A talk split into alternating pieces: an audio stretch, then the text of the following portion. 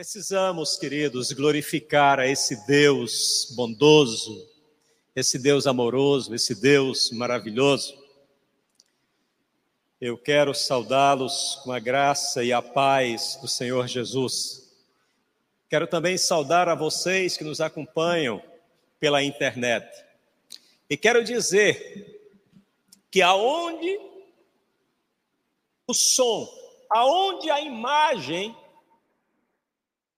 a ministração da palavra de Deus chegar, vidas serão salvas, corações serão transformados, mentes serão renovadas, porque aonde Jesus chega, a novidade de vida.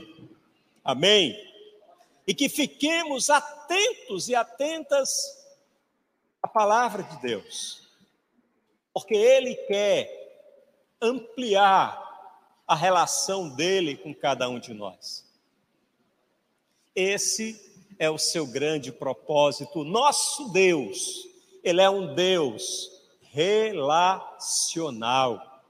Ele é um Deus de relacionamento. Ele é um Deus que nos busca, é um Deus que nos procura, é um Deus que vai ao nosso encontro.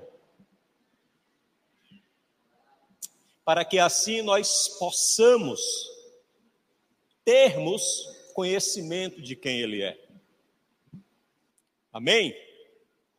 Eu quero, queridos, nesta, nesta oportunidade que estamos tendo nesta noite, de fazer a reflexão sobre a palavra de Deus, convidá-los a abrir as vossas Bíblias no livro de Marcos, capítulo 8 do Evangelho de Marcos, capítulo 8, a partir do verso 27. Essa é uma passagem das Escrituras Sagradas que trazem muitas inquietações aos nossos corações. É um momento em que nós somos confrontados, em que os discípulos de Jesus eram confrontados para revelar o seu conhecimento acerca de Jesus. E diz assim a palavra do Senhor: Jesus e os seus discípulos dirigiram-se para os povoados nas proximidades de Cesareia de Filipe. No caminho, ele lhes perguntou: Quem o povo diz que eu sou?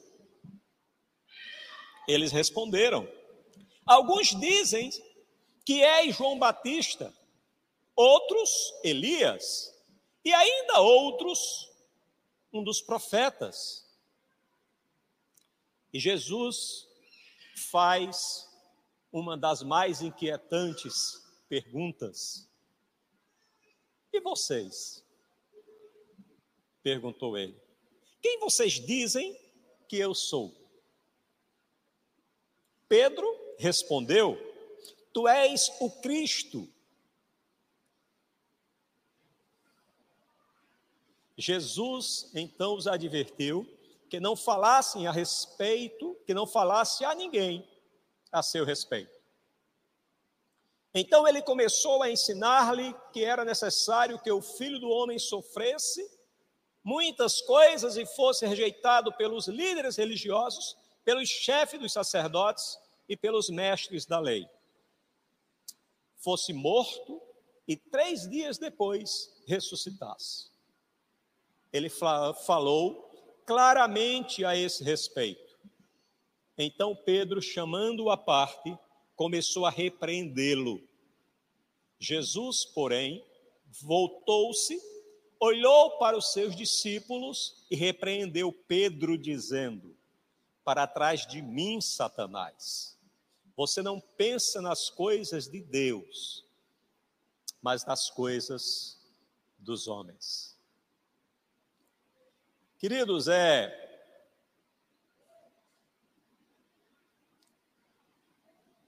É um texto bem interessante, porque ele fala de um momento em que eles estavam caminhando com o Mestre. Essa pergunta, quem sou eu? Ela atravessa, tem atravessado séculos, e ao longo da história humana, muitos não conseguiram responder. E hoje ainda, muitos não se sentem seguros para responder. E outros, é bem possível que não conseguirão trazer esta resposta. As muitas respostas que são oferecidas a esta pergunta falam muito mais de quem as respondem do que de quem a pergunta. Vou repetir. Muitas das respostas que são dadas a essa pergunta falam muito mais daqueles que respondem do que daquele que faz a pergunta. Os versos 27 e 28 fala que Jesus e os seus discípulos dirigiam-se para o povoado nas proximidades de Cesareia de Filipe. No caminho lhes perguntou quem o povo diz que eu sou. Eles responderam: alguns dizem que é João Batista, outro Elias, e ainda outros, um dos profetas. Quem dizem os homens, quem dizem os homens que eu sou? Igualmente a época em que foi feita esta pergunta aos discípulos de Jesus, hoje também são oferecidas várias imagens de Jesus como resposta é o milagreiro, é o rei triunfante, é o general de guerra, sacerdote, profeta, psicólogo, monge, economista, revolucionário e tantas outras imagens.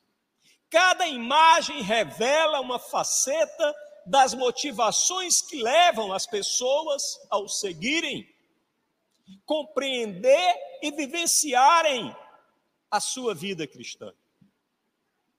Essas manifestações acerca de Jesus, como eu falei há pouco, falam mais da compreensão da condição em que se encontram e das suas expectativas do que do próprio Jesus.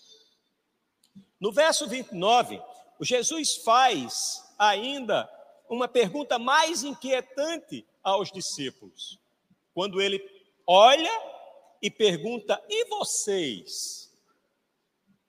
Vocês dizem que eu sou? Pedro responde: Tu és o Cristo. Queridos, quando nós, esta pergunta fala, essa pergunta feita por Jesus aos seus discípulos, certamente lhes trouxe inquietações e os deixou embaraçados como deve trazer incômodo e preocupação a todos nós nos dias de hoje. Porque a pergunta, ela continua a ser feita para todos nós. E vocês? Quem vocês dizem que eu sou? A resposta de Pedro pode nos parecer um tanto quanto óbvia quando lemos as Escrituras nos dias de hoje. Por considerarmos que Pedro era muito próximo de Jesus, por ter sido um dos primeiros discípulos a serem chamados para segui-lo, talvez entendamos que Pedro certamente sabia quem era Jesus.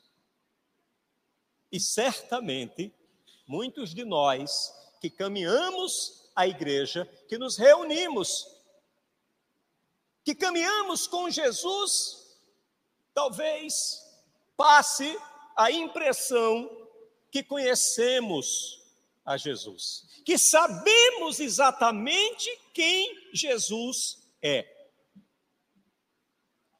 Mas, queridos, vejam o que o Evangelho de Mateus, capítulo 16, verso 17, que trata desse mesma, dessa mesma passagem, o que é que ele traz acerca da resposta de Pedro a Jesus? Respondeu Jesus: Feliz é você, Simão, filho de Jonas, porque isto não lhe foi revelado por carne ou sangue, mas por meu Pai que está nos céus. Quando lemos, querido, o Evangelho de Mateus, e que lemos esta fala de Jesus, essa resposta de Jesus, vemos que não foi da sabedoria humana do apóstolo Pedro, construída a partir do que ele havia observado em todo esse tempo caminhando com Jesus. Não foi daí que veio o seu entendimento acerca de quem Jesus era, para ali apresentar aquela resposta a Jesus. Mas foi da revelação do Pai, foi a revelação de Deus que apontou para o discípulo quem era Jesus. Isso é afirmado por Jesus na sua fala. Isso, querido, nos revela que para que tenhamos o conhecimento de quem Jesus é, temos que recorrer a um entendimento que transcenda o nosso conhecimento humano se nós tentarmos buscar saber quem é Jesus, a partir do nosso entendimento, certamente não haveremos de alcançar a plena compreensão necessária acerca de quem Ele é. Mateus capítulo 11, verso 27 diz: Todas as coisas me foram entregues por meu Pai. Ninguém conhece o Filho a não ser o Pai, e ninguém conhece o Pai a não ser o Filho, e aqueles a quem o Filho o quiser revelar. Não será o nosso conhecimento, Pastor Judson. Pastora Jéssica, não será o nosso entendimento que vai levar-nos a compreender quem verdadeiramente Jesus é. Porque nós somos, e aí eu corro o risco de colocar vocês no meu pecado, dizendo que nós, nós somos guiados pelos interesses que a nossa humanidade nos impulsiona a buscar na presença de Jesus. Mas, queridos, a divindade de Cristo e os seus propósitos é uma verdade conhecida apenas pela revelação divina. Isso veremos mais claramente ainda nos relatos do Evangelho de Marcos, em nosso texto base de hoje, envolvendo o próprio apóstolo Pedro. O verso 30 do nosso texto diz: Jesus os advertiu que não falassem a ninguém a seu respeito. É preciso entendermos que essa ordem de Jesus, apesar dela soar muito estranha para nós, porque entendemos que o Evangelho é muito importante para a salvação, ainda mais quando sabemos que Deus quer a salvação de todos. Como diz lá em 2 Pedro, capítulo 3, verso 9, o Senhor não demora em cumprir a sua promessa, como julga alguns pelo contrário, ele é paciente com vocês, não querendo que ninguém pereça, mas que todos cheguem ao arrependimento. Por que então Jesus proibiu que falassem dele? Como em, muito outro, em muitos outros momentos em que Jesus operou milagres, ele também pediu aos curados para que não contassem que havia sido curados por ele a confissão pública de um do messianismo de Jesus poderia criar um fervor nacional indesejado e então atrapalhar o seu ministério.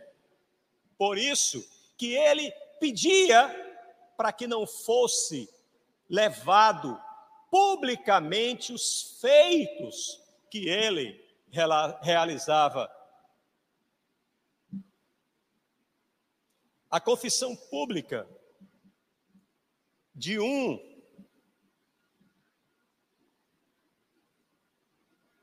de um homem que recebeu de Jesus a cura, como está lá revelado em Marcos capítulo 1, versos 40 ao 45, ele desobedeceu a ordem de Jesus de não divulgar, e ao ele trazer a público o que Jesus havia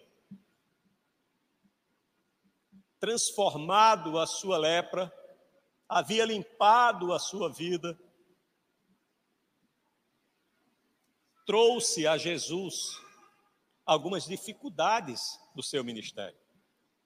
E diz assim o texto de Marcos: Um leproso aproximou-se dele e suplicou-lhe de joelhos: Se quiseres, podem purificar-me. Cheio de compaixão, Jesus estendeu a mão, tocou nele e disse: Quero, seja purificado. Imediatamente a lepra o deixou e ele foi purificado. Em seguida, Jesus o despediu com uma severa advertência: Olha, não conta isso a ninguém mas vá mostrar-se ao sacerdote e ofereça pela sua purificação os sacrifícios que Moisés ordenou para que sirva de testemunho. Ele, porém, saiu e começou a tornar público o fato, espalhando a notícia. Por isso, Jesus não podia mais entrar publicamente em nenhuma cidade, mas tinha que ficar fora, em lugares, em lugares solitários Todavia, a si mesmo, vinham a ele gente de todas as partes para ouvi-lo.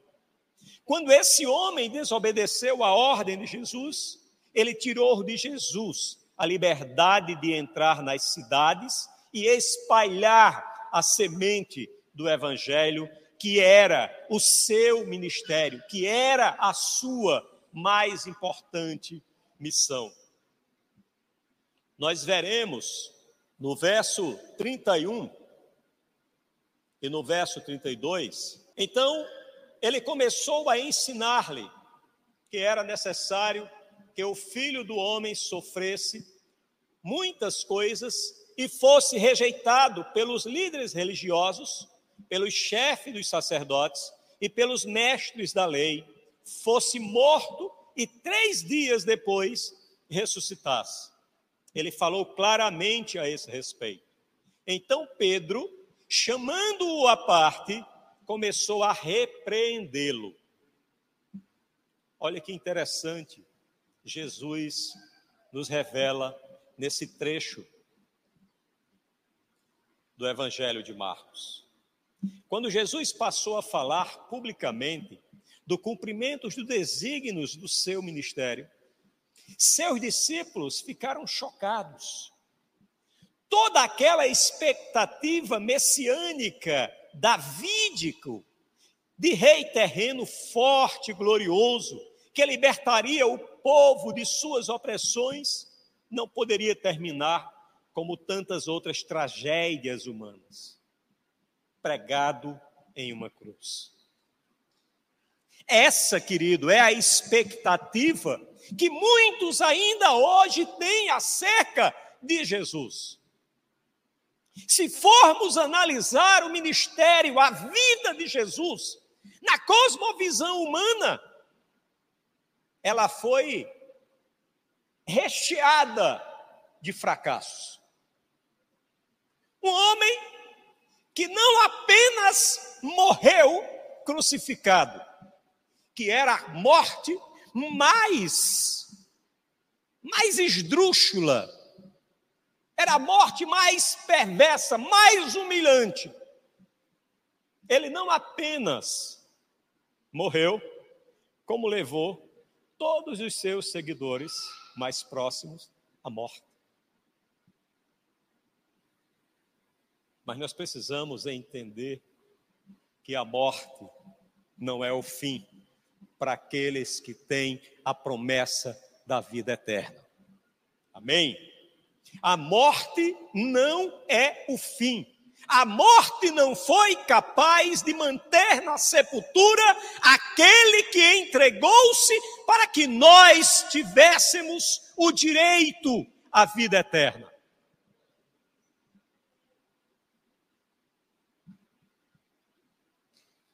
Quando Jesus fala claramente do cumprimento do seu ministério, toda aquela expectativa que se tinha, ela cai por terra. Eles não compreendiam que o messianismo de Jesus está relacionado com rejeição, com sofrimento, com morte, conteúdo essencial de sua identidade messiânica.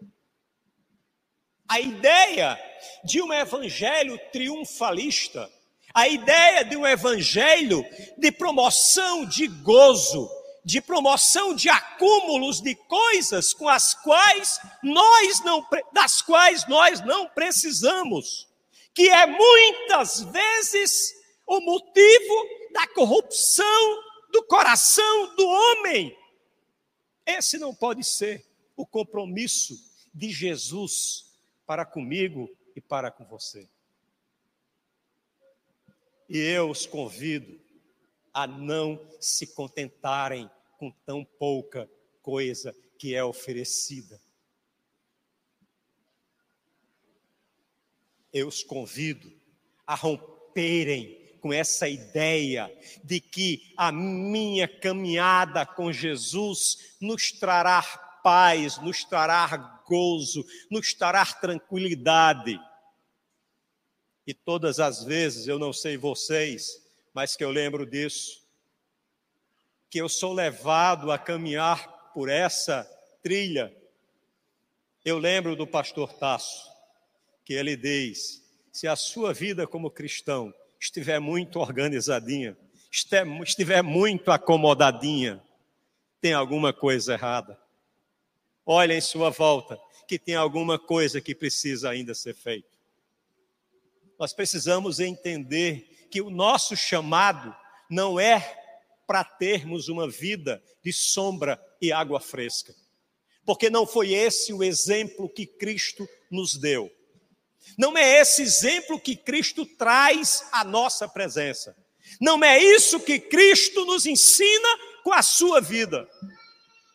Não é isso que Deus nos oferece com a sua palavra. Mas aquela expectativa, mas essa expectativa era real. Eles não compreendiam que o sofrimento, a rejeição e a morte era o conteúdo essencial da identidade messiânica de Jesus. E sabe por que não compreendiam? Eles não compreendiam porque estavam orientado, orientando o seu entendimento acerca de Jesus por suas convicções e por seus interesses humanos. E Jesus deixa isso bem claro ao repreender Pedro no verso 33.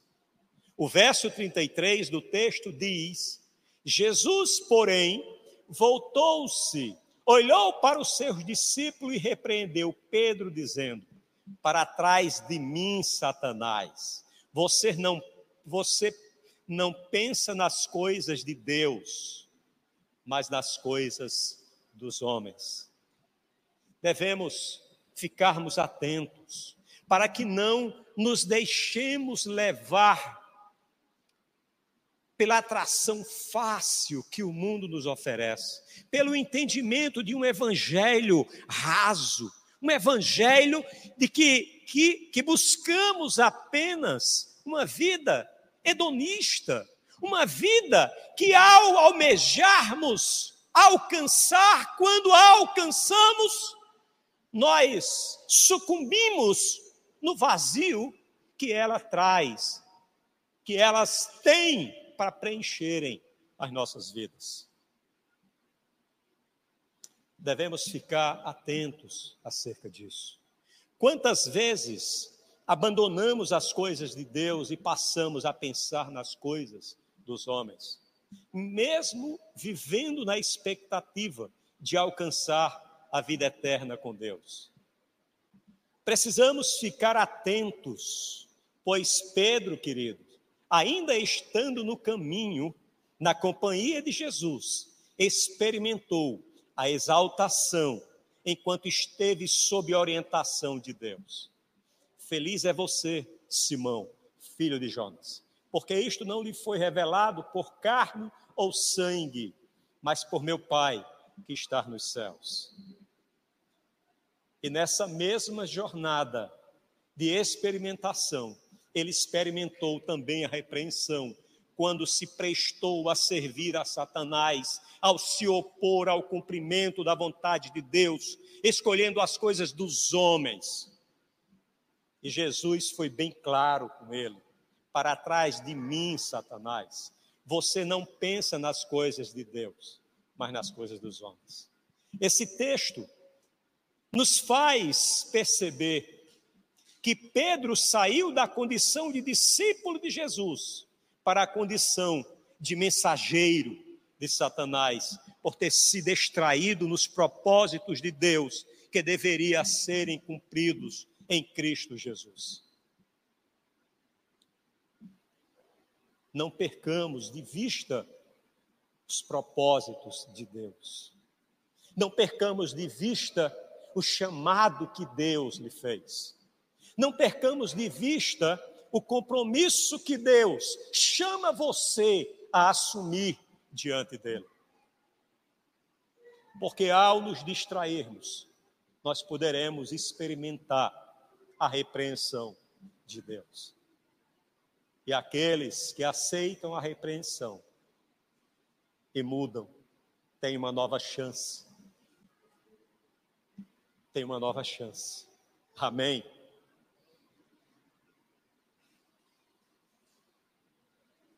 O verso 34, querido, até o verso 33, Jesus fala para os seus discípulos. Jesus orienta os seus discípulos. A partir do verso 34, ele passa a falar com a multidão, a falar com aqueles que estavam diante dele, seguindo, acompanhando, ouvindo. E diz assim o verso 34 e o verso 35. Então ele chamou a multidão e os discípulos e disse: se alguém quiser acompanhar-me, negue-se a si mesmo, tome a sua cruz e siga-me. Pois quem quiser salvar a sua vida, a perderá.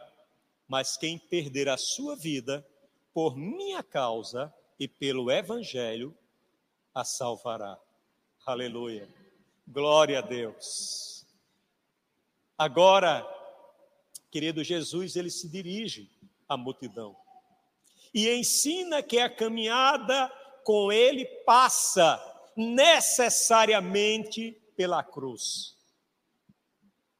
Ao Jesus anunciar o caminho da cruz, Jesus combate e corrige os que aspiram poder e privilégio, sustentados na expectativa messiânico-davídica de poder. Aos que se decidem por seguir Jesus, devem ter a clara compreensão das três exigências que estão implicadas no chamado daqueles que obedecem seguir a Cristo. Há três implicações, há três exigências. Negue-se a si mesmo, tome a cruz e siga-me negar-se a si mesmo, supõe que devemos superar o egoísmo e arriscar a própria vida, se preciso for, por causa de Jesus e do seu evangelho. Essa é a verdade. Essa é a mensagem que se tem deixado de lado. A mensagem que agrada, a mensagem que atrai, a mensagem que massageia os corações, são aquelas que mostram um Jesus triunfalista, um Jesus general de guerra. Mas o verdadeiro Jesus, ele se manifesta através da sua entrega. Porque foi essa entrega, foi por essa entrega que todos nós estamos hoje aqui, podendo adorá-lo, podendo celebrá-lo e podemos estar convicto de que haveremos quando nada mais fizer sentido neste mundo, nós irmos eternamente vivermos com ele em sua companhia. Isso não foi conquistado nos campos de batalha. Isso não foi conquistado nas prateleiras das lojas do shopping center. Não. Isso foi conquistado, cravado na cruz. Aleluia. Louvado seja o nome do Senhor. Tome a sua cruz e siga-me. O caminho da cruz segue, queridos, na contramão da sociedade que domina esse mundo e seus colaboradores. Essa sociedade organizada pelas relações humanas, baseada no levar vantagem, no poder e em privilégios. Todos aqueles que professam Jesus de Nazaré como Cristo não devem aspirar nem produzir essas relações de poder na vida cotidiana, mas estabelecer relações de serviço, de entrega e de comunhão.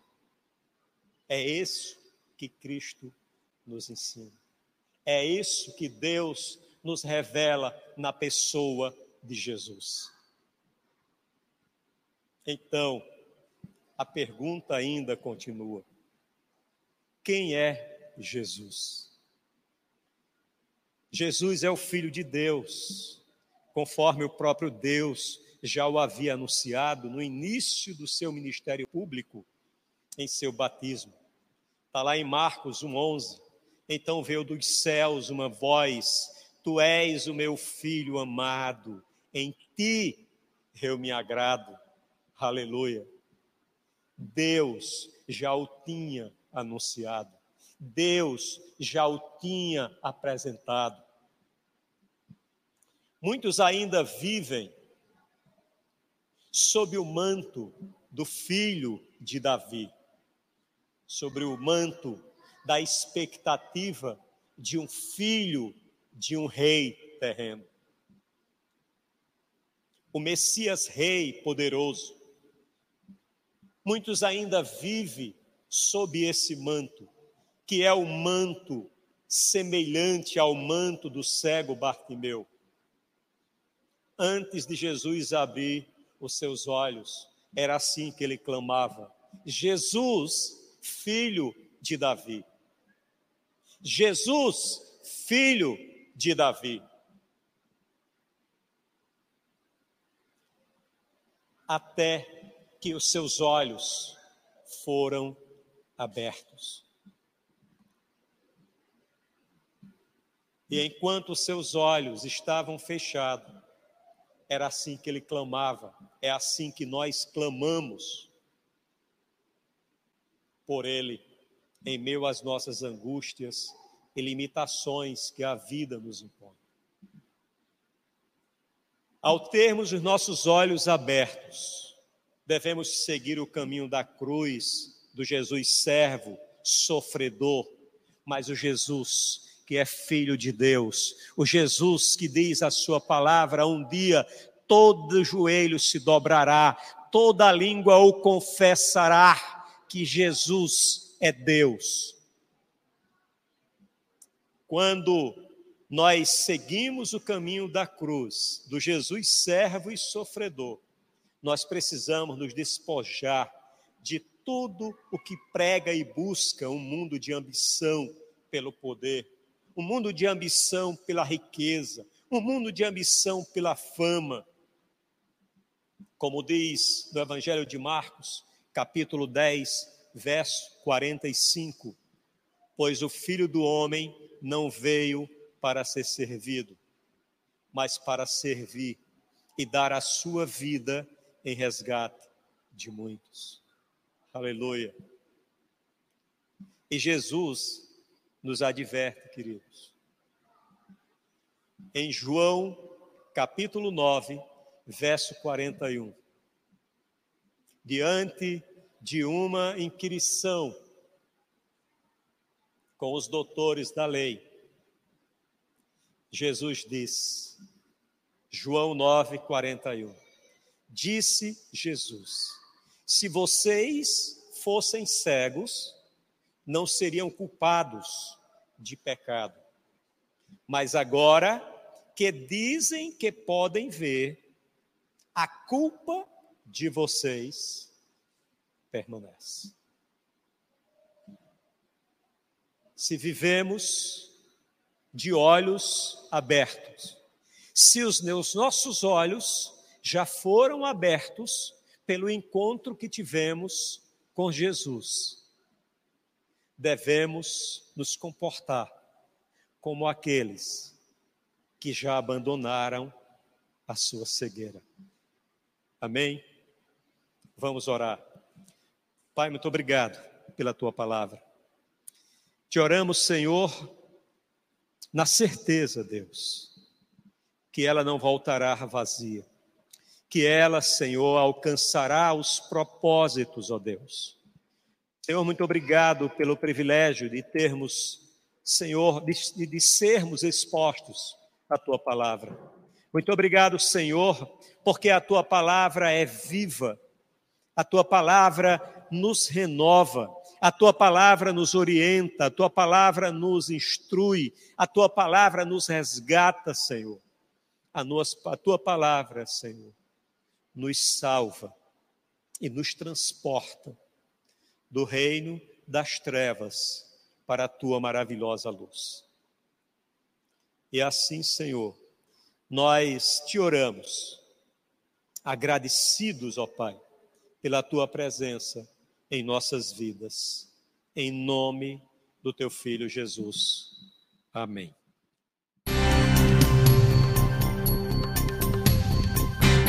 Essa foi uma produção do Ministério Internacional Defesa da Fé, um ministério comprometido em amar as pessoas, abraçar a verdade e glorificar a Deus. Para saber mais sobre o que fazemos, acesse defesadafé.org.